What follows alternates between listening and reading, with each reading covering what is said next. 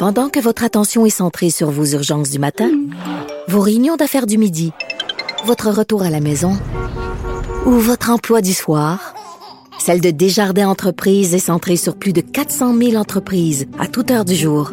Grâce à notre connaissance des secteurs d'activité et à notre accompagnement spécialisé, nous aidons les entrepreneurs à relever chaque défi pour qu'ils puissent rester centrés sur ce qui compte, le développement de leur entreprise.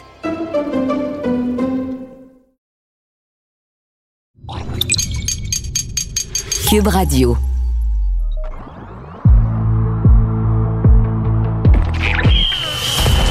Jean-François Barry. Un animateur pas comme les autres. Avantage numérique. Cube Radio.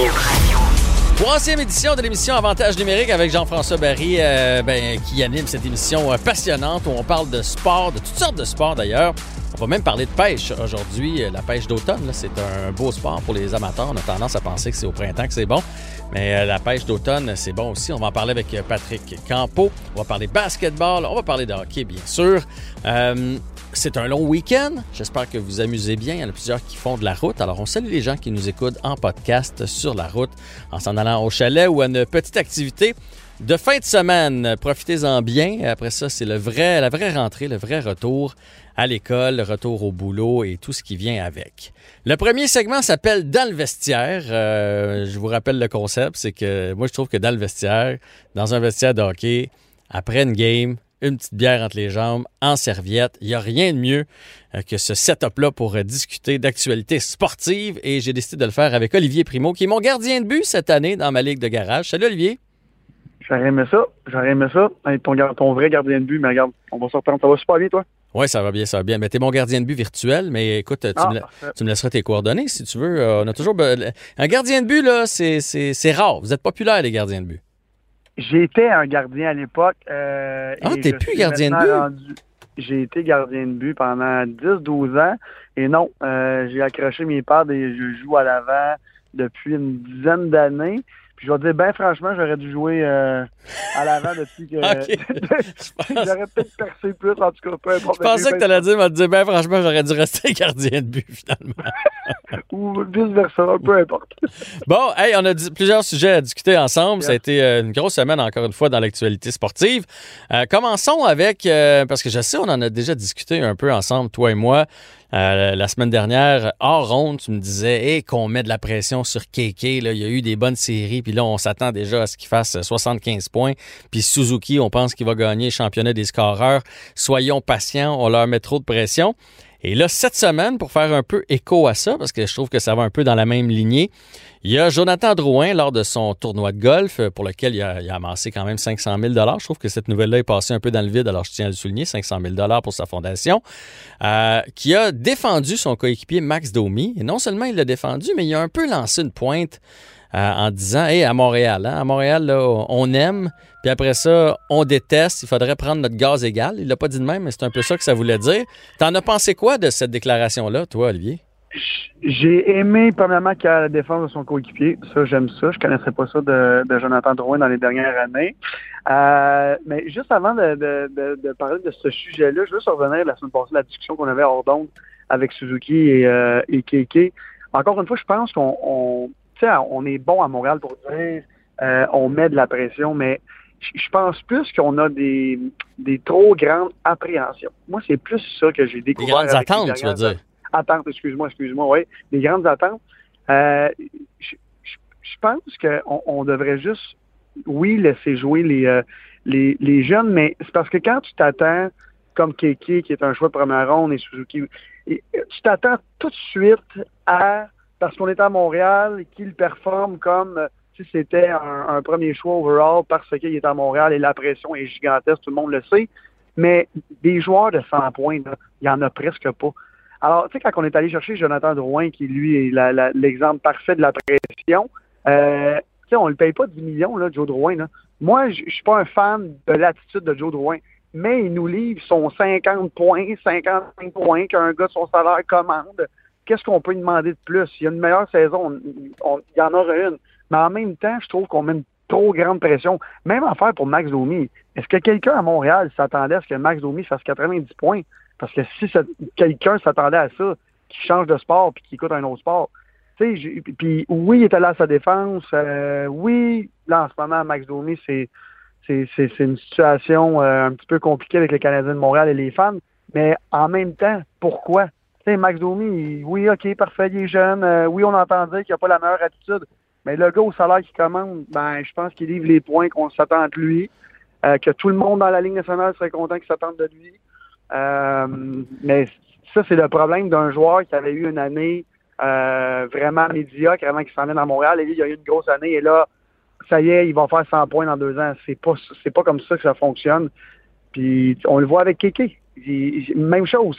C'est sûr que quand il était rendu sur un quatrième trio à Montréal, parce que l'année d'avant, il avait fait euh, plusieurs points, puis on s'attendait à la même chose. Il est tellement jeune. Encore une fois, j'étais pas d'accord qu'on le renvoie à Laval parce que tant qu'elle le mette à Montréal, là, ça, ça, fait mal à son orgueil et tout ça. Il y a eu des bonnes séries. Des bonnes séries, oui. Des séries d'un gars qui va faire 100 points, non. Fait qu'encore une fois, on met trop de pression. J'ai été vraiment, vraiment content de voir Joe Drouin aller à la défense de Max Domi. Au moins, on voit qu'il y a une, petite chimie encore, puis que je pense que les gars sont, sont tannés non seulement de la pression, non seulement des médias, mais des fans qui, s'attendent peut-être à trop. Ben là, là, là, là, je, t'arrête. Là, je t'arrête tout de suite. Honnêtement, euh, là, il y, a plein de points. Là, je vais revenir, je prends des notes pendant que tu me parles, mais euh, moi, je pense, puis j'en ai parlé avec euh, des gens qui ont déjà joué dans la Ligue nationale pour avoir leur son de cloche. Puis le, son de cloche que j'ai eu, puis Joe Drouin, là, on, a véhiculé ça dans les médias. Il est tanné des fans, il s'en prend aux fans. Quand tu réécoutes ce qu'il a dit, il s'en prend pas aux fans. Il dit c'est comme ça à Montréal. Moi, je pense que c'est plus aux journalistes qui s'en prend. Parce que là, faites-moi pas croire que les fans sont sur le dos de Drouin. Il n'y avait pas un chat dans les estrades. Là. Il s'est pas fait huer, euh, il s'est pas fait euh, crier euh, des insultes. Il n'y avait pas personne dans les estrades au Centre Bell. S'il y a des gens qui sont sur le dos, qui ont écrit des titres, qui ont des titres dans les journaux, qui ont fait des lignes ouvertes ou qui posent des questions tendancieuses, c'est les journalistes, c'est pas les fans. Tu as raison sur ce point-là, mais en même temps, est-ce que Jonathan Drouin a toujours été gentil? Tu sais, c'est du donnant-donnant. Puis c'est pas juste à Montréal. Euh, quand t'es pas, je m'en dire pas gentil, quand t'es pas euh, l'ami des journalistes, tu deviens leur ennemi. Tu deviens, on tape sur le clou, on tape sur le clou. Et je me rappelle d'un point de presse l'année passée de Jonathan Drouin, qui était tellement arrogant avec les journalistes, mm-hmm. et là, ça lui retombe la face. Fait que t'as raison, mais en même temps, il jouait à Tampa Bay avant. Il n'y a pas de couverture médiatique là-bas. pas là-bas, tu joues au hockey, tu es, le numéro un, puis il n'y a personne qui te reconnaît dans la rue. Là, tu arrives dans une ville de hockey. Il n'y a pas juste à Montréal que c'est comme ça. Ça va être comme ça avec la première à New York s'ils ne performent pas. C'est comme ça dans les grosses villes de hockey. Je parlais à Jonathan Manta là-bas je veux dire. Euh, Anthony Manta. Euh, Anthony, Manta, il va être content. J'ai joué au golf une fois par semaine avec, il va être content, je me rappelle pas son nom. Surtout à grosseur qu'il a, tu devrais t'en souvenir. Exactement. Avec Anthony Manta à Détroit, ils ont de la pression, c'est des villes de hockey. Si tu t'en à Montréal, tu t'attends à, ce que tu n'aies pas de pression que personne ne parle de toi, ben tu viens pas jouer dans le bon marché. Il y a des joueurs qui aiment ça, il y a des joueurs qui n'aiment pas ça. Je pensais que Joe Drouin allait être un joueur comme ça. On s'est peut-être trompé. Je pense que Max Domi est un joueur comme ça. Là, c'est peut-être une année difficile, puis oui, c'est compliqué avec les journalistes, mais moi, je pense qu'encore une fois, on met beaucoup trop d'emphase sur comment les journalistes mettent de la pression. C'est jouer au, au, hockey dans un marché de hockey qui te met de la pression. Pareil si tu vas dans un gros marché de football, pareil comme si tu vas jouer pour les Yankees. T'es es, sous la loupe toujours, toujours, toujours. Puis ah, mais ça, je suis d'accord. Je suis d'accord. Il y a des plus gros marchés que Montréal. On s'en rend juste pas compte. Là. C'est ça. Va jouer pour les Yankees à New York. Tu vas te rendre compte c'est quoi de la pression. Mais ce que je veux dire, c'est que dans la citation de Jonathan Drouin, je pense pas que ça s'adressait aux fans. Je pense plus, moi, que ça s'adressait aux médias. Puis, je pense pas que Max Domi, oui, il doit être en beau maudit présentement, mais je crois pas que c'est contre les fans qui l'ont toujours bien traité, je pense. Puis, bon, peut-être un peu contre les journalistes, c'est ce qu'on a pu euh, comprendre cette semaine, que c'était pas l'ami des journalistes, mais je pense qu'il est surtout en maudit après, la, selon moi, la direction du Canadien, parce que à jouer sur la carte comme ils l'ont traité, l'année où tu renégocies ton contrat, là, tu te rends compte qu'ils t'ont un peu, euh, tu sais, ils, t'ont enlevé tes lames après tes patins, puis ont fait, ben vas-y, vas-y, performe, puis t'auras ton beau gros contrat. Puis là, lui, il sait bien que ça vient d'y coûter plusieurs millions. T'as raison. Mais en même temps, je pense pas que personne était euh, euh, contre les fans en ce moment. Tout le monde aime jouer à Montréal, même dans le négatif. Euh, ben oui, c'est sûr que Jonathan Drouin et Max Domi en ce moment, c'est oui contre les journalistes, mais du côté de Max Domi, tu viens de l'expliquer. J'étais dans, à sa place, on me met sur le quatrième trio parce que j'ai deux mauvaises games. Et my God, que je serais pas content dans, dans mon année de renégociation de contrat. En plus, qu'il faut que je performe. Euh, écoute, puis tu sais, on en a parlé l'année passée. Euh, combien on va donner à Max Domi? Combien ça vaut? Là, j'entendais des chiffres l'année passée. J'en pouvais plus parce que Max Domi sera jamais un, gars de 70 points. en tout cas, d'après moi. Non, non, je pense que ça, c'est au-dessus de sa tête. Ça. Son 72 points, là, c'est au-dessus de sa tête. Exactement. Puis, pour finir avec ça, parce qu'on va encore manquer de temps, euh, un autre qui va avoir de la belle pression au salaire qu'il va demander cette année, c'est Jake, Jake Allen. Euh, on s'en parlera dans une autre chronique. Je, ne sais pas qu'est-ce que tu en penses. On va dépenser 15 millions de dollars pour deux gardiens de but, mais lui, il a besoin de ses 20-25 parties euh, d'en gagner une majorité parce que le salaire qu'il demande là, à Montréal, là, je vais te le dire, les journalistes, ils vont avoir la mèche très courte et les, les, partisans encore plus courtes. Fait que, moi, je pense que c'est une excellente décision. Euh, puis je m'en fous du 15 millions. Honnêtement, on a de la place on, a, on a de la place cette année sur le, sur le plafond. L'année prochaine, ça va se compliquer, mais cette année, le Canadien, il reste encore 12, même avec Jake Allen. Puis tu sais, ça fait quatre ans que le toit coule puis que Marc Bergevin disait à sa femme, moi y aller, le, m'a le réparer, m'a m'organiser, m'a le réparer, puis il patch, puis il patch, puis ça recoule encore, puis il patch, ça recoule encore. Là, il a décidé de faire venir quelqu'un pour le réparer. Oui, ça coûte plus cher quand tu fais venir quelqu'un, mais ça n'a pas de prix. en bout de ligne, si Jake Allen, il va avec 15 victoires en 25 matchs, puis que quand Kerry devant le filet, il est toujours en pleine forme, en pleine possession de ses moyens, que, ça a coûté, que son, qui coûte 2 millions ou 4 millions 3, honnêtement, on va s'en balancer rendu là. Tu as 100% raison. Mais il faut qu'il gagne, je sais bien. Exactement, c'est là je m'en. moi puis toi, on comprend le, toi et moi, on comprend le, que le payer 5 millions, c'est vraiment pas grave s'il gagne. C'est juste qu'au salaire qu'ils demandent, les fans qui connaissent moins ça, ça va être la première chose qu'ils vont parler. Pourquoi on dépense, même s'il reste de la, de la, place sous la masse, c'est la première chose qu'on va lui euh, on va lui reprocher. Il demande trop cher, Marc Bergevin est signé un gars trop cher en tout cas, il, mérite ça amplement avec la saison qu'il y a eu et les, séries qu'il y a eu. Il y a, il écoute, il y a des meilleurs stats que Carey Price, puis je pense que Carey Price va peut-être s'enlever un peu de pression euh, avec Jake Allen en arrière, qui va, oui, lui, il, va, il, est là pour se, se, refaire un dernier contrat après, fait qu'il va vouloir avoir une grosse année en arrière de Carey Price, puis j'espère qu'on va lui donner de la glace et qu'on va donner congé à, à Carey, mais avant qu'on raccroche, je, vais te, je te le dis tout de suite et je le prédis, s'il y, a y a une mauvaise année, le contrat va tout de suite revenir à la surface parce qu'à Montréal, on comprend pas. Il y a énormément de monde qui comprennent pas la valeur d'un joueur. C'est, c'est, ça va être une discussion qui va jamais finir. Même affaire avec Joe Drouin, même affaire si on donne 5 millions ou 5,5 à, à Domi, tout le monde va tout le temps chialer parce que le monde, il pense que parce que tu fais 6 millions, il faut que tu fasses 80 points. C'est pas comme ça. C'est vraiment plus comme ça dans le national. Ouais. Puis, tu sais, avec un calendrier condensé, là, ça se peut qu'Allen y a un goal plus qu'on pense. Puis, advenant une petite blessure, tu sais, Jake Allen, là, il était proche d'être numéro 1. C'est, c'est pas un 2, c'est comme un 1,5. Ben non, ben non. C'est un 1,5. Fait que, tu sais, si jamais Price y arrivait, ça se peut, là, une blessure à l'aine ou, euh, tu sais, un petit quelque chose euh, pendant l'année, il reçoit une shot euh, dans la gorge, une blessure au poignet ou peu importe ce qui arrive euh, tu es confortable pendant un mois avec Jake Allen. Il l'a déjà fait, ce travail-là. Il connaît les joueurs dans la Ligue nationale. Euh, il, connaît c'est quoi le beat. Il est rendu à 30 quelques années. Fait que non, non, moi, je, moi, je trouve que c'est une excellente signature. Puis c'est quoi la bonne nouvelle? Vas-y. Jocelyn Thibault va être là au retour. Puis s'il y en a un qui connaît la, profession de gardien de but, ah, c'est bien Jocelyn Thibault. Fait que je vais pouvoir lui poser cette euh, question-là à propos du numéro 2. Je je veux rien t'enlever, là. Je sais que tu étais gardien de but, toi aussi, mais Jocelyn Thibault, il y a une petite coche, il me semble j'étais numéro 2 en arrière de Corey Crawford, alors je connais ma place. aucun problème. ah, c'est vrai, c'est vrai, j'avais oublié. Au niveau oui, par exemple, hein? Atome, atome, atome. D'après moi, il était même pas numéro 1 encore, c'est juste que j'étais moins bon, fait que je gardais le but moins souvent, mais regarde. Le, le, le, poste de numéro 2, euh, je pense que c'est super important à Montréal, puis je pense que tout le monde le comprend, surtout avec un Carey Price qui, euh, on le sait, là, 50, 55 games, c'est en masse pour lui. Oui, oui, puis lui aussi, il prend de l'âge, hein, notre bon Kerry. Là, fait qu'à un moment donné. Exactement. C'est ça. Regarde les Bruins, regarde ce qui se passe en série, combien d'équipes sont allées avec deux gardiens de but. C'est la nouvelle tendance dans la Ligue nationale. Oui, dans un monde idéal, mettons, on aurait dépensé 12 millions pour les deux. Bon, là, on est à 15. C'est pas la fin du monde. Quand, dans la vie, quand tu veux vraiment quelque chose, il n'y a pas de prix. Hein? C'est comme, comme moi, je voulais t'avoir comme chroniqueur. Ils t'ont grassement payé pour ça. Puis je, les, je, oui, leur, grassement. Je leur en remercie. Salut Olivier, bonne semaine. Bye. Bye.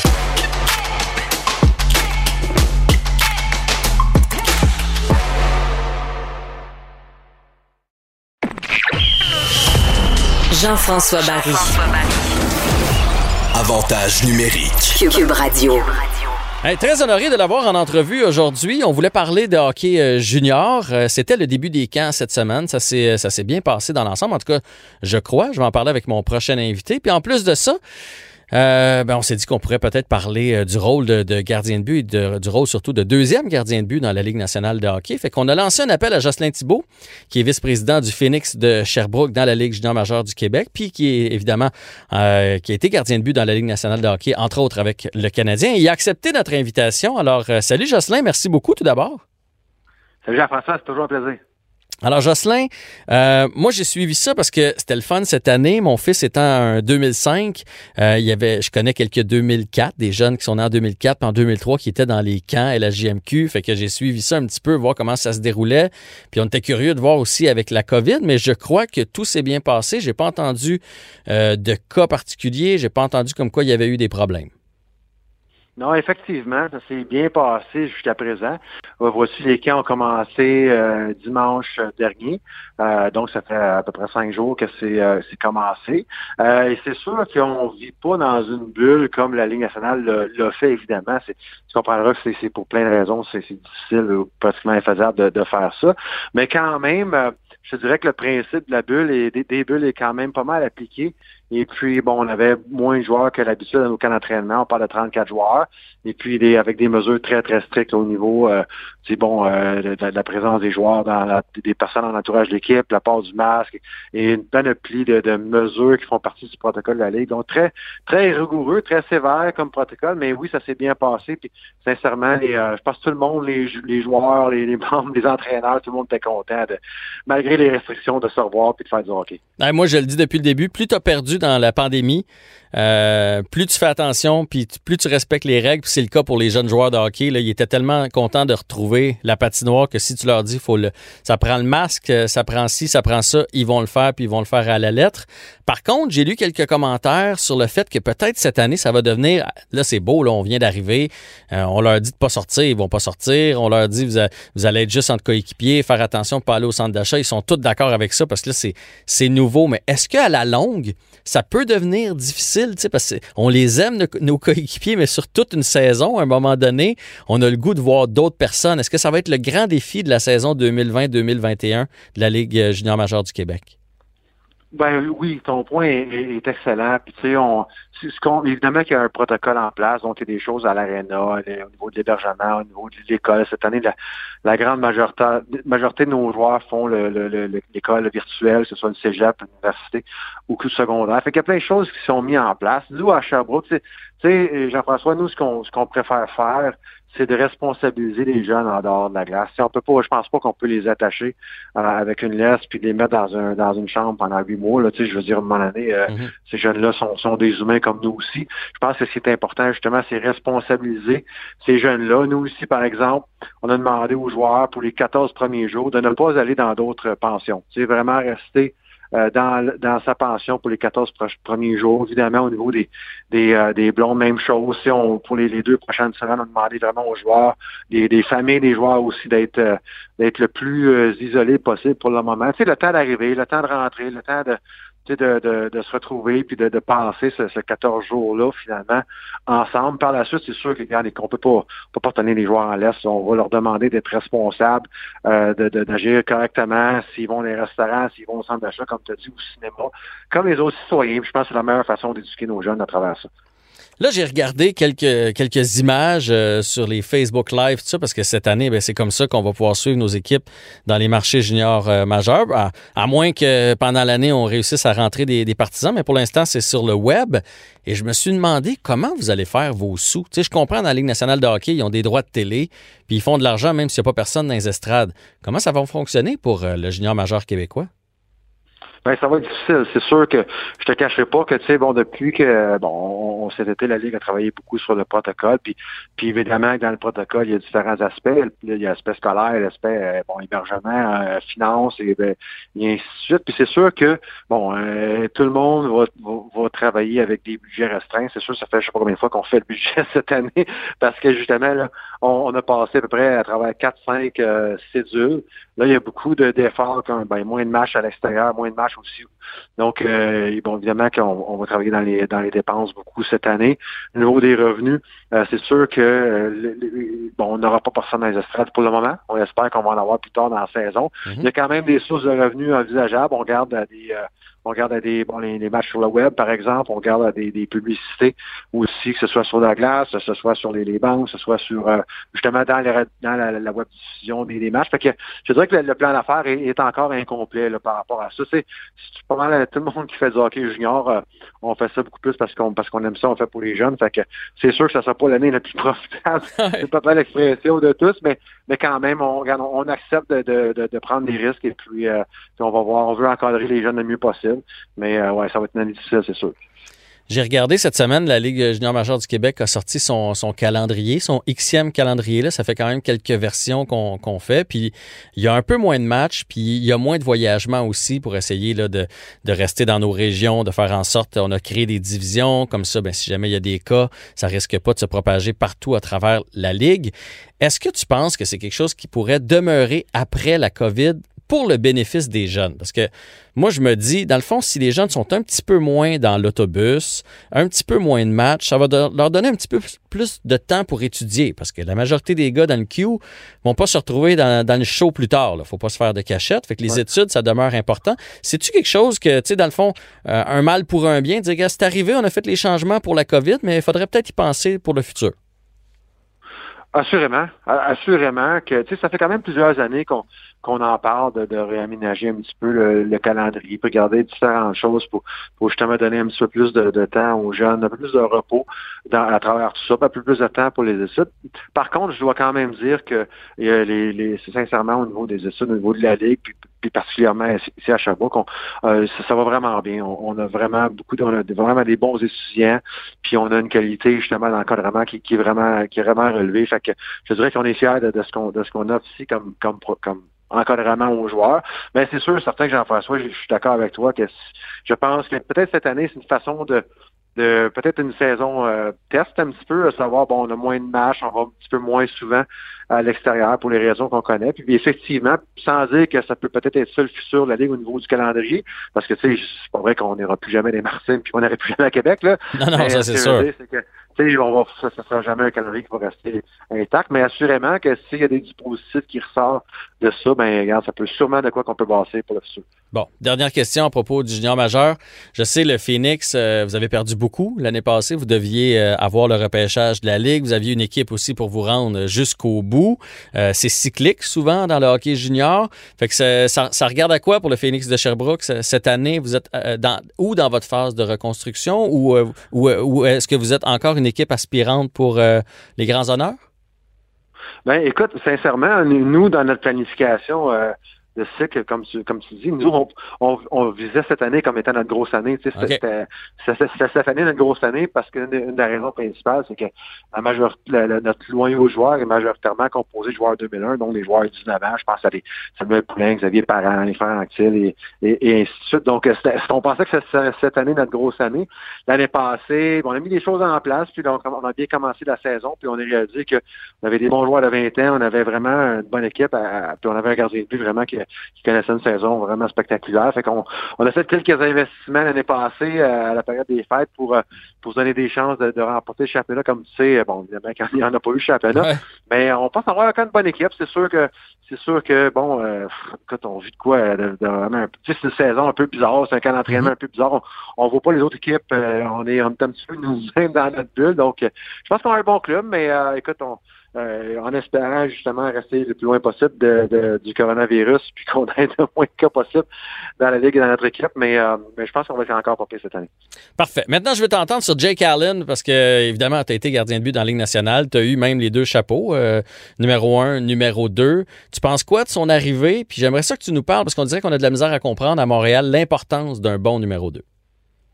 Ben écoute, moi je pense que c'est un excellent move de, la part du Canadien parce que si je fais j'ai une chronique sur, sur justement, puis on euh, de façon hebdomadaire, on parle de gardien de but, puis, puis euh, ça fait que j'en ai parlé quand même plusieurs fois cette saison. Puis c'est à cette heure pour faire les séries éliminatoires, comme tu sais, ça prend plus ou moins 95, 16, 17, 18 points pour faire les séries. Bon, on parle d'un gars comme Carey Price qui, qui joue, qui joue selon moi beaucoup trop de matchs, puis on, on, connaît les raisons. Fait que, si on si on juge ou on dit que Jake Allen va jouer 25-30 euh, matchs cette année, tu sais, on parle de 25, euh, de, excuse-moi, de 50-60 points au classement à l'enjeu. Ça ne veut pas dire qu'il va te les gagner, mais ça veut dire que ton gardien substitut euh, il va être euh, responsable de à peu près 50 à 60 points au classement.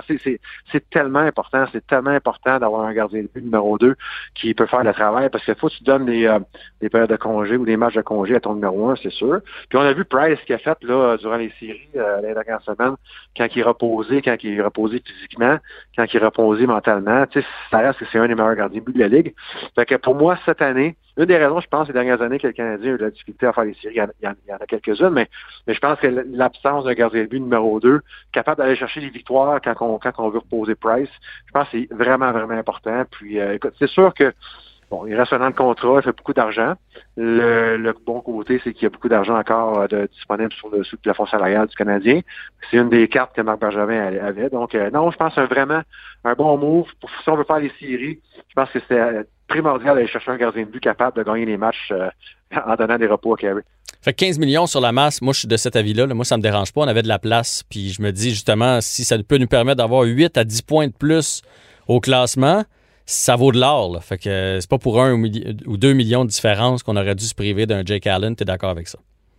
Exact. Puis ça donne la chance aussi de, de, de, ça donne un petit peu de temps à Primo aussi. Ça donne, tu sais, on n'est pas obligé de, en termes de hockey de, le rusher. on n'est pas obligé de le rusher. On peut le, on peut lui permettre de jouer au moins une autre saison avec les Américaines. Ça a plein, ça a plein de positifs cette, euh, cette décision là. J'avais ça comme, comme question. Est-ce que c'est plus exigeant qu'avant le métier de gardien de but? Parce que des fois, je, je, je focus sur Carey là, parce qu'on dit que c'est un des meilleurs de la livre et je m'amuse à le regarder quand mettons les Flyers étaient dans le territoire du Canadien en série. C'est pas parce qu'il n'y a pas un lancé sur Carey qui n'est pas en déplacement quand on est dans sa zone. C'est vraiment rendu technique d'un poteau à l'autre. Euh, une patte à terre, une patte debout, l'autre à terre. sais. Fait que c'est beaucoup d'énergie puis très difficile sur le corps humain. Ben, il n'y a aucun doute. C'est sûr, regarde, Carrie arrive à, je pense, c'est 33, à 34 cette année. Puis veut, veut pas, là, euh, tu sais, la, bon, euh, le, le, le, tout le, style papillon. C'est sûr, moi, j'ai quand j'ai commencé, j'ai 45 ans, quand je suis arrivé à la fin 20 ans, j'ai commencé à avoir des problèmes de hanche parce que tu sais, le style papillon, puis le bon euh, le, niveau de, de, de, volume que je pouvais mettre sur mon, mon corps. Puis on voit les gardiens de but maintenant, c'est pas rare, là, dans le junior, à 19, 20, 21 ans, avoir des, des problèmes de hanche, des problèmes de bas de dos. C'est vraiment de plus en plus difficile physiquement pour les pour les gardiens de but. Puis en plus, tu sais, ben, Jean-François, la, la parité dans Ligue, on n'en parle pas souvent, mais t'as plus de match facile. Tu sais, moi, je me mhm. souviens, j'ai commencé à nationale, t'avais des clubs, tu sais, euh, qui en arrachaient, il y avait des, des clubs où, après deux périodes, tu menais 5-0, Puis, euh, tu sais, t'étais pas sur le gun tout le temps, t'étais pas, t'avais des matchs plus relax que d'autres, tandis que maintenant, tu sais, il y en a pas de match relax. C'est, tous les matchs sont, sont 1-1, sont 2-1, sont 2-2. Euh, puis, en plus de ça, si tu veux faire les séries, euh, tu peux pas en échapper deux, trois suites. C'est vraiment, vraiment compétitif. C'est relevé.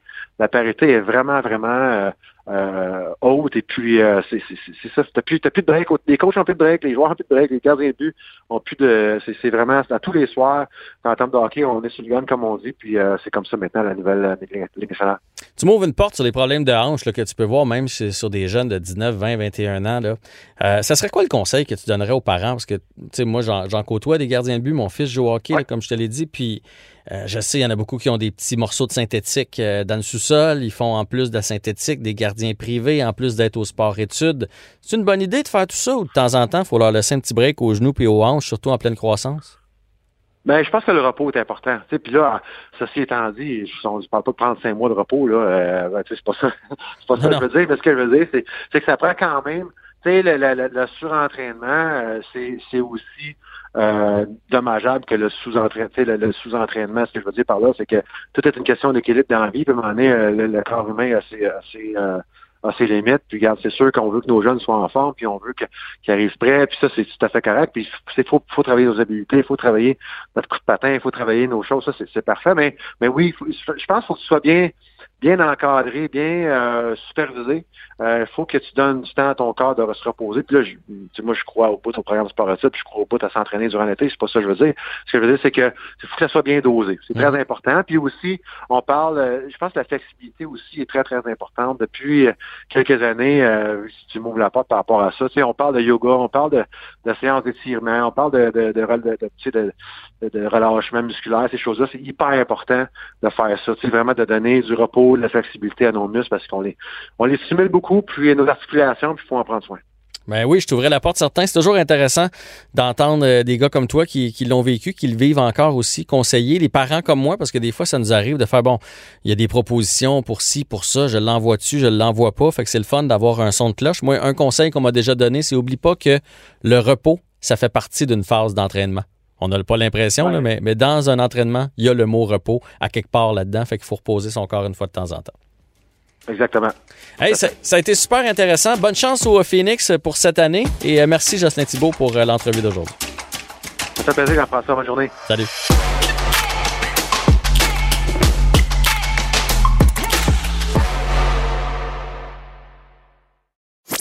Avec Jean-François Barry, on a toujours l'impression d'être en série. Vous écoutez Avantage numérique avec Jean-François Barry. Eh bien, Avantage numérique se poursuit. C'est un magazine. On parle de différents sports. On n'est pas juste dans le débat là, canadien, changement de trio au nouveau gardien. On essaie d'aller dans d'autres sujets. D'ailleurs, si vous en avez à nous suggérer, vous êtes toujours les bienvenus. Et moi, je suis un passionné de pêche. Et quand on parle de pêche au Québec, je pense que la sommité, c'est Patrick Campo.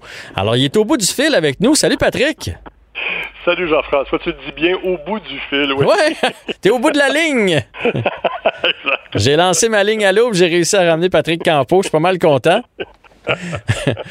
Euh, je t'envie d'ailleurs, je lis souvent des reportages, puis je, je t'envie de, de, voir, euh, de lire tout ce que tu peux visiter. Euh, tu sais, cette année, on a beaucoup parlé de la COVID, de visiter notre Québec. Toi, tu l'as visité, le Québec. Tu es allé dans plein d'endroits, dans plein de lacs, plein de pourvoiries. Tu as fait des méchants trips. Mais écoute, à titre de chroniqueur de chasse et pêche pour le Journal de Montréal, j'ai la chance de visiter un paquet de pourvoiries de destinations nature, de destinations poissonneuses, même au niveau de la chasse. Moi, vraiment, je vis ma vinaigrette, puis je partage mes expériences, mes trucs, mes astuces avec les lecteurs le samedi matin. C'est un plaisir depuis 13 euh, ans maintenant. Tu sais, si tu as besoin de quelqu'un pour tenir ton moteur ou quelque chose, tu m'appelles. Hein? Moi, je vais partir avec toi. là. Absolument. Puis si tu as des trucs à me donner, Jean-François, là, je vais les prendre. Et eh boy, je suis pas rendu dans les trucs. Euh, je pense que tu en as pas mal plus à me donner. Mais euh, je sais qu'il y a plusieurs amateurs de pêche au Québec. Puis là, je veux qu'on démystifie quelque chose. Je veux que tu nous parles de la pêche d'automne. Parce que souvent, on a tendance à faire. Euh, bon, la pêche, là, c'est au début de l'année, quand le poisson dégèle. Là, mais jusqu'à Saint-Jean, là, c'est le gros temps de la pêche. C'est là que ça mord. L'été, ben là, c'est plus pour les petites familles qui vont en, pourvoirie avec de la truite ensemencée parce que le poisson mord pas. Puis après ça, c'est fini. Mais non, la pêche d'automne, c'est bon, c'est le fun, il y a du poisson à pêcher, je me trompe pas là. Ben non, absolument pas, Jean-François. Écoute, selon moi, c'est la meilleure saison qui soit. Un, la nature va revêtir ses plus belles couleurs. Euh, les poissons sont plus combatifs en eau froide. Il n'y a pas de moustiques, ça c'est génial. Il y a des belles journées à venir. Mais au niveau des poissons, il faut savoir qu'ils vont augmenter leur masse graisseuse. Donc, à ce temps-ci, ils vont être moins sélectifs, ils vont être moins boudeurs, ils vont moins titiller. Ça, c'est un, verbe que j'aime utiliser. Titiller, ah ça veut dire mordre sur le bout des babines. Ils vont être beaucoup plus agressifs. Et souvent, ils vont se tenir en bande. On pense au doré, on pense à la chican, on pense à la mouchetée, on pense à différentes espèces euh, l'automne qui vont vraiment se regrouper. Et là, il va se créer une compétition entre les membres d'une même bande. Et c'est là que le pêcheur a vraiment avantage à ne pas serrer ses cannes, parce qu'on le sait, la saison, normalement, elle ferme aux alentours du 13 septembre. La plupart des gens se disent Ah, bon, la pêche est finie, moi, écoute, c'est la chasse, ou c'est les deux pieds sur la bavette du poil, comme on dit si bien. Mhm. Mais il y a des belles journées à venir, là. On le sait, au Québec, on a 118 espèces de poissons. Il y en a 13 qui ont été introduites. Et là, on peut aller taquiner un paquet d'espèces qu'on pense au doré, le bon temps pour le doré s'en vient, le bon temps pour l'achigan, pour le masquinongé, pour le brochet. Ce qui est un petit peu plus embêtant, Jean-François, c'est au niveau des, truites et des ombles. Ce qu'on appelle les salmonidés. On le sait, il y, a 20, il y a 29 zones de pêche au Québec. Ça, c'est nébuleux. Puis écoute, j'ai même parlé avec le service de communication du MFFP la, la, chargée des relations de presse, elle savait même pas quoi me répondre, elle m'a même pas répondu. J'ai une charge, une coupe de contact.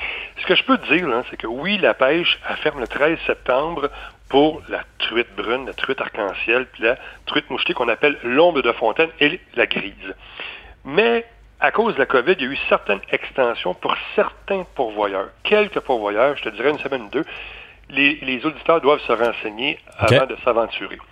Toutefois, tout au long de l'automne et même durant l'hiver, les pourvoyeurs qui ont fait des demandes, là, c'est plein de ces gens-là, de ces aubergistes de la forêt, les gens qui ont des lacs ensemencés, des étangs fermés avec des poissons captifs. Autrement dit, on se comprenne, il n'y a pas d'entrée ni de sortie d'eau. Le poisson, il est pogné là. Mm-hmm. Eux autres, ils offrent de la pêche tout au long de l'automne et même l'hiver. Puis là, c'est le temps d'y aller, c'est le temps d'en profiter. Et, comme je te disais, la nature elle revêt ses plus belles couleurs. Les salmonidés, là, la, mouchetée qui, elle, va bientôt se reproduire, elle va revêtir ses plus belles teintes, ses plus belles robes. C'est le temps de triper à fond. Peu importe l'espèce, il y a une technique qui va vous permettre d'avoir beaucoup de plaisir l'automne, assurément. Bien là, je veux qu'on en parle des techniques, mais juste avant, moi, je dois avouer que l'automne, j'aime bien ça, y aller au moins un voyage parce que, tu sais, des fois, quand tu y vas, puis là, il commence à faire chaud, faut que tu te lèves, tu sais, avec les enfants, par exemple, faut que tu te lèves de bonne heure, là, parce que l'après-midi, à plein soleil, c'est trop chaud. Fait que là, tu sais, tu profites un peu moins de ta fin de semaine. Là, tu peux y aller à 10 heures parce que l'eau, elle reste fraîche. Le soir, quand tu rentres, puis qu'il se remet à faire froid dehors, tu pars le feu de foyer t'es bien à l'intérieur, tu te fais une bonne bouffe, t'as les pommettes puis les joues rouges, les oreilles rouges, ça fait du bien d'être dans le chalet. C'est des beaux moments, moi, je trouve. T'as tellement raison. Écoute, ce qui est le fun, on s'habille bien, on peut partir n'importe quand. Tu sais, l'été, c'est un petit peu plus compliqué à l'occasion. On le sait que la pêche est meilleure le matin euh, pour différentes raisons. Tu sais, les poissons sont souvent plus actifs en début de journée. Je pense au doré, puis en fin d'après-midi. On le sait à cause des éclosions d'insectes. Euh, il y a un paquet de différents facteurs, que ce soit que les eaux deviennent plus claires. Tu sais, ça, c'est un facteur dissuasif pour différentes espèces. Euh, il y a des éclosions d'insectes, puis tout ça. Mais l'automne, ces phénomènes-là, ça, ça arrive pas, ça. Euh, il y en a vraiment beaucoup moins. Le vent, euh, souvent, l'été, il arrête de souffler le soir. Mais l'automne, le vent, les fronts froids, les cils et ça, c'est beaucoup moins important. Mm. Donc, peu importe le temps de la journée, on peut partir. Tu que ce soit, exemple, à la mouchetée, là, on se dit, on va partir, puis en partant, il y a moins de pêcheurs sur les lacs. Déjà là, il y a moins de trafic. Donc, tu vas partir. Un petit truc, Jean-François, oui, tu vas faire un petit peu de pêche à la traîne avec les fameuses cuillères, avec une William, avec une Lake avec une Flasher, peu importe. Tu vas pêcher à la traîne juste pour les trouver. Et quand tu vas les trouver, habituellement dans moins de 3 mètres d'eau, près des, rives sablonneuses ou rocailleuses avec un petit peu de gravier, ou même pas loin, si tu un petit affluent d'eau, comme un petit cric qui descend d'une montagne, mm-hmm. ben là, tu vas les trouver là. Un coup que tu les as trouvés, là, tu sors des petites dandinettes, des petits jigs, tu lances ça. Même pour l'arc-en-ciel. Ah ouais, hein, tu jigues la truite. Ah oui, oui, des, petites dandinettes, on appelle ça des, petits mémiques ménos, des, des, petits micro-nymphes, des micro-écrevisses. C'est vraiment des, petites jigs qu'on va monter sur des têtes plombées de 1,16 ou 1,32 qu'on va catapulter avec des fils de 4 ou 6 livres maximum. Tu les as trouvés, tu sais à peu près où ils sont, Un coup, tu les as localisés, Jean-François, tu lances ça, puis tu fais juste le faire sautiller. Ça va ressembler à un petit insecte, un petit gueuleton facile à saisir. Et ça, les truites, les ombres, ils peuvent pas, ils peuvent pas résister à ça. Ah, ben ça, c'est un, c'est un bon truc. Je, je prends des notes. T'as-tu d'autres petits trucs comme ça, des affaires que tu dis ça, rendu à l'automne, serrez ça, c'est moins efficace. Au contraire, vous pouvez essayer tel, tel, tel ou euh, l'heure à pas. euh, les- verres, tu sais, les verres, c'est encore bon ou on change? On est rendu oui, où, là, dans? Euh, écoute, les verres, ça fonctionne. là. Les verres, ça fonctionne encore bien derrière une cuillère. Moi, comme je te dis, je préfère vraiment. là, Puis on, on- on opte pour une approche à pas feutrer avec un moteur électrique tout doucement. On va pêcher à la traîne, on va couvrir beaucoup de territoire et quand on a localisé, on va exploiter au maximum. Tu sais, c'est comme au doré, là. Oui, il y a des gens qui aiment ça, pêcher à la traîne avec des poissons nageurs à grande distance. Oui, ça va fonctionner l'été. C'est surtout euh, en, fin de journée quand les poissons vont se, se- rapprocher des, des- des- îlots sous-marins, des espèces de, dans des endroits escarpés ou peu importe. Mais l'automne, là, c'est le contraire. Ils s'en vont vraiment dans, les fosses un peu plus profondes, puis ils vont se regrouper. Mais là, c'est le temps de pêcher à la jig avec des, des twisters, des Mr. Twisters, des double tails, des puppet minnows, peu importe, nomme-les, d'aller au fond. Là. Je pense au lac Saint-Pierre, je pense au lac Saint-François, aux Deux-Montagnes, au Saint-Louis, à Rivière-du-Outaouais, tous les plans d'eau qui vont entourer Montréal. Il y a des pêches à faire, c'est incroyable, c'est le meilleur temps de l'année. La petite bouche, là, c'est là qu'elle est la plus active, la plus combative. La chigan, on va utiliser des tubes ou même des, le, le drop shot. Drop shot, là, c'est une technique mortelle pour Explique-moi, explique-moi, explique-moi. Je veux savoir la technique mortelle. Quand on était petit gars, là, on pêchait avec un verre puis un plomb en bas. Tu, Ouais. tu, tu mettais un hameçon 12 pouces euh, ou 30 cm en haut de ton plomb, puis tu pêchais à la ligne morte. Le drop shot, là, ça ressemble étrangement à ça. Tu vas utiliser un plomb en tungstène en bas. Un peu plus haut, tu vas mettre un petit hameçon et tu vas utiliser un leurre souple qu'on appelle en caoutchouc, que tu vas juste piquer par la gueule. De façon à ce qu'il fasse un petit méné. Et là, tu lances ça au loin, puis tu le fais sautiller. Tu, tu- tu- ce qu'on dit, tu le fais trembloter, tu le fais shaker un petit peu. Dans le fond de l'eau? Dans le fond? Dans le fond de l'eau, carrément fond. Tu le Tu- ramènes sur le fond. T'attends que ton, ton poids touche le fond. T'attends que tout ça touche le fond. Le doré et la chigan petite bouche vont vraiment fréquenter les bas fonds. là. Euh, plus l'eau va être froide, plus ils vont être en profondeur. Oui, d'ici deux, trois semaines, s'il fait vraiment chaud, tu risques de prendre des belles petites bouches en surface avec des leurres qui vont imiter des grenouilles ou des souris, sais, qu'on appelle, des plocs, plocs, plocs, qui s'en viennent en surface. Ça, ça va être bon. Mais sinon, là, tu t'en vas vraiment au fond, puis ça va être excellent. Euh, même au masquis, c'est le temps de prendre les gros, gros spécimens. Tu vas pêcher à la traîne un peu plus rapidement que tu le ferais pour d'autres espèces, avec des suckers de live target, avec des grosses whitefish, des grosses spinnerbait bioniques, différentes offrandes plus volumineuses qui vont vraiment euh, ravir les poissons. Tu dois avoir un gros coffre à pêche, toi, Patrick, parce que je t'écoute parler, là. Il y a la moitié des affaires dont tu parles qu'il va falloir que je les cherche sur Internet pour être sûr que je les ai. Ben écoute, si tu vas sur le site pcampo.com, Ouais. pcampo.com, tu vas voir toutes les différentes recommanda- recommandations que je fais aux gens. Euh, et ça, c'est par espèce. C'est mon top 10, les 10 meilleures leurres que je préfère pour toutes les espèces euh, sportives au Québec. Même à chaque jour, les gens sur Facebook peuvent recevoir des trucs de pêche. Ah ouais, hein? La, la passion de Patrick Campo euh, sur Facebook. Moi, je suis un moi, je suis trois fois champion de pêche du Québec. Je suis sept fois dans le top 7 au Canada. C'est ma passion. Ça fait 35 ans que je fais ça pour vivre. Moi, là, dans mes vacances, tu as l'impression que je fais quoi, Jean-François? Tu pêches. Exactement. Moi, c'est... Ça je- paraît que t'aimes ça, puis c'est beau de t'en entendre parler, honnêtement. T'es gentil.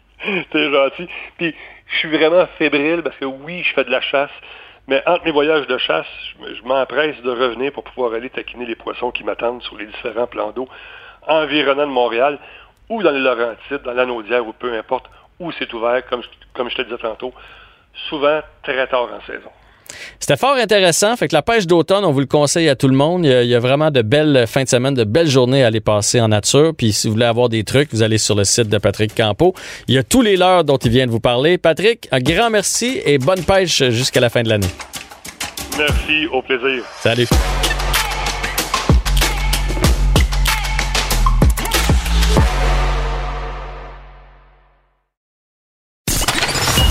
Vous écoutez Avantage numérique. avec Jean-François Barry. Cette semaine, dans la NBA, malheureusement, euh, le Thunder d'Oklahoma City s'est fait éliminer, mais ça nous a permis euh, de découvrir un Montréalais, un Québécois qui joue pour cette équipe-là, qui s'appelle Lugansdor, qui a battu, qui a fracassé des records, euh, des records même qui appartiennent à LeBron James. Donc, il, est- il est- il est voué à un brillant avenir.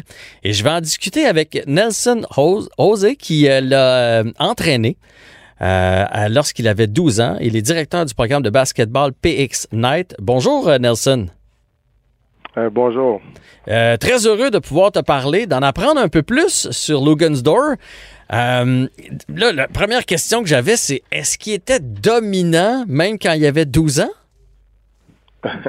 Non, vraiment pas. Euh, Lugans, pour ceux qui le connaissent, a, a commencé au soccer. Fait que à 12 ans, euh, était quand même très athlétique, mais il savait pas encore jouer au basket. Euh, euh, c'était vraiment, il était à ses débuts au basketball lorsqu'il est rentré euh, dans notre gym.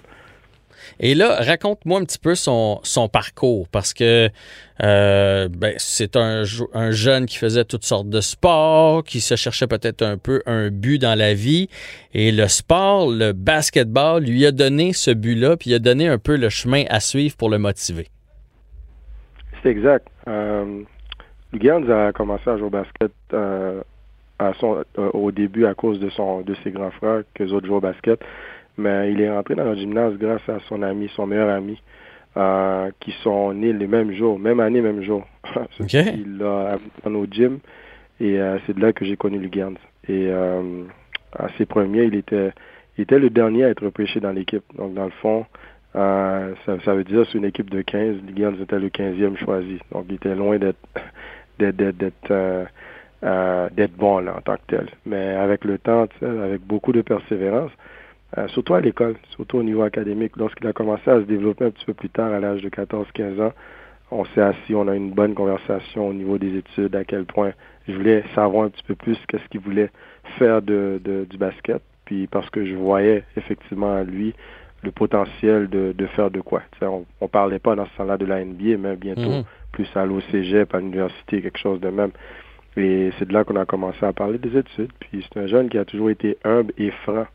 Euh, puis il le disait, écoute, les, les, les- les études n'étaient pas nécessairement euh, les- ce qui était son préféré, mais en, Ouais. en- en tant que tel, il a compris que ce que j'ai essayé, on a essayé à, à lui faire comprendre, c'est que, ben, écoute, t'as bien beau être bon basket, mais si les études y vont pas, ben, euh, tu iras pas si loin. Fait que les années après, il s'est pris en main, étudié, il a étudié euh, à beaucoup de tutorat nécessairement. Puis, euh, écoute, on a eu nos hauts et nos bas, à quelques petits moments aussi où est-ce qu'il a fallu le suspendre nécessairement pour qu'il prenne les études. Ah ouais, hein? sérieux? oui, oui, oui, oui. Exact. Puis c'est, ça a donné le résultat que ça a donné, mais euh, loin, voilà 8-9 ans qu'on pensait qu'un jour que je le verrais à la télévision en train de jouer avec les meilleurs au monde. Mais c'est des beaux messages pour les jeunes qui nous écoutent. Hein? Tu sais, des fois, t'es pas dominant quand t'es euh, à 8, à 9 ans, à 12 ans. Ça veut pas dire que tu peux pas l'être quand t'es plus vieux. Euh, de se concentrer sur les études aussi, c'est important. Même les plus grands qu'on voit à la télé le font. Puis ça veut pas dire des fois qu'on est le meilleur. Il était le 15e de l'équipe sur un total de 15. Fait que c'est toutes des belles leçons de, de vie pour les jeunes qui euh, nous écoutent. Et d'ailleurs, euh, il n'a pas été repêché, lui, son année de repêchage NBA. Est-ce que ça, ça vous a surpris? Puis est-ce que vous savez s'il a été déçu à ce moment-là?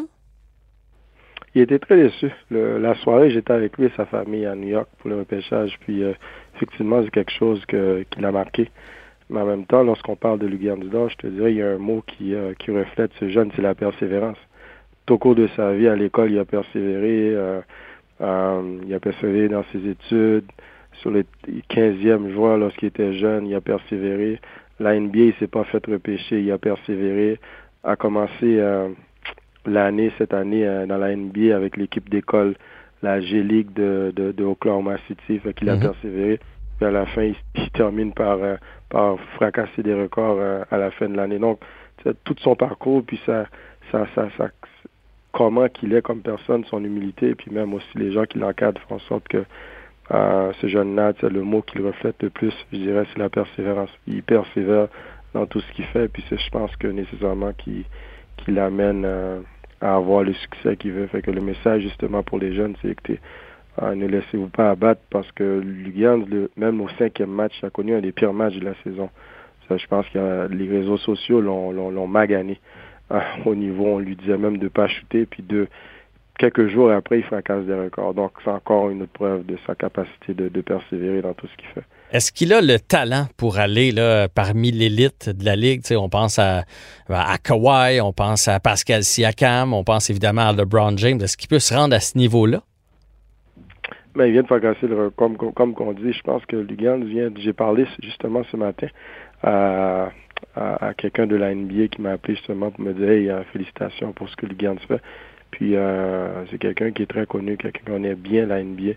Puis de ce qu'ils ont vu et puis sa performance d'avant-hier, les gens m'ont dit s'il continue à travailler de même, ils le voient nécessairement d'ici quelques années parmi les élites. Puis hmm. selon eux autres, il y a déjà parmi les élites en défense. Défensivement, on le voit déjà parmi les 10 meilleurs présentement dans la NBA à son à son jeune âge. Fait que il continue à travailler puis à exceller comme qu'il fait, mais écoute, euh, je pense pas que tout est possible pour lui.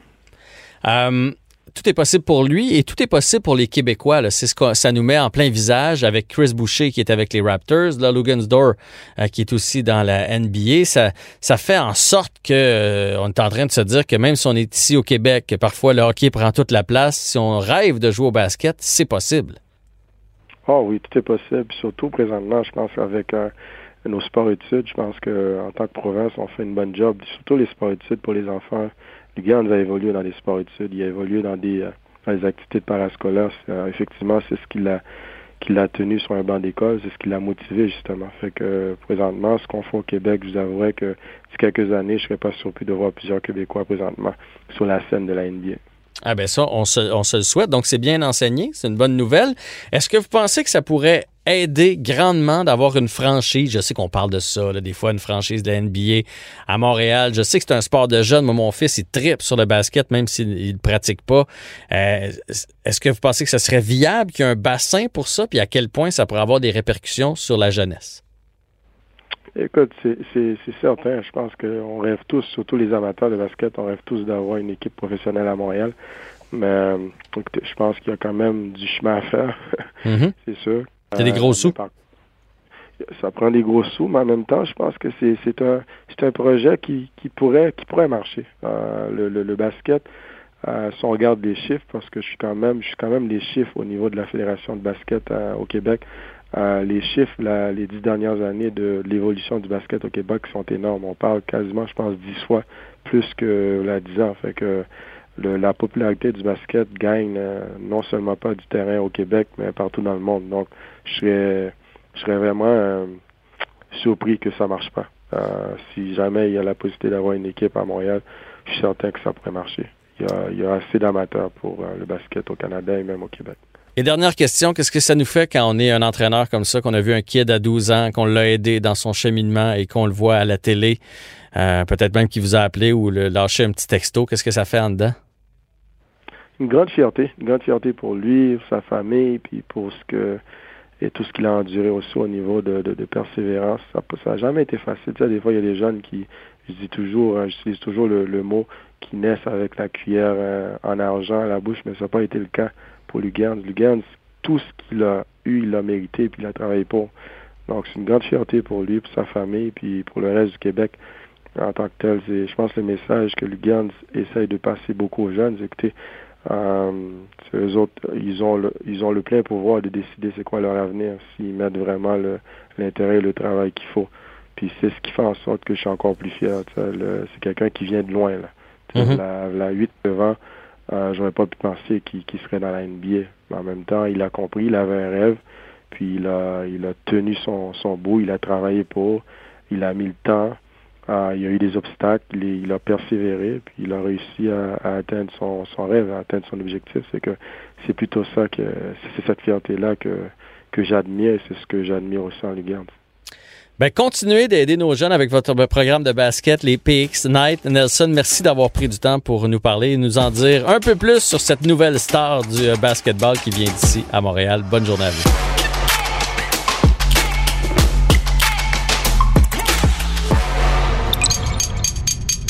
Cube Radio.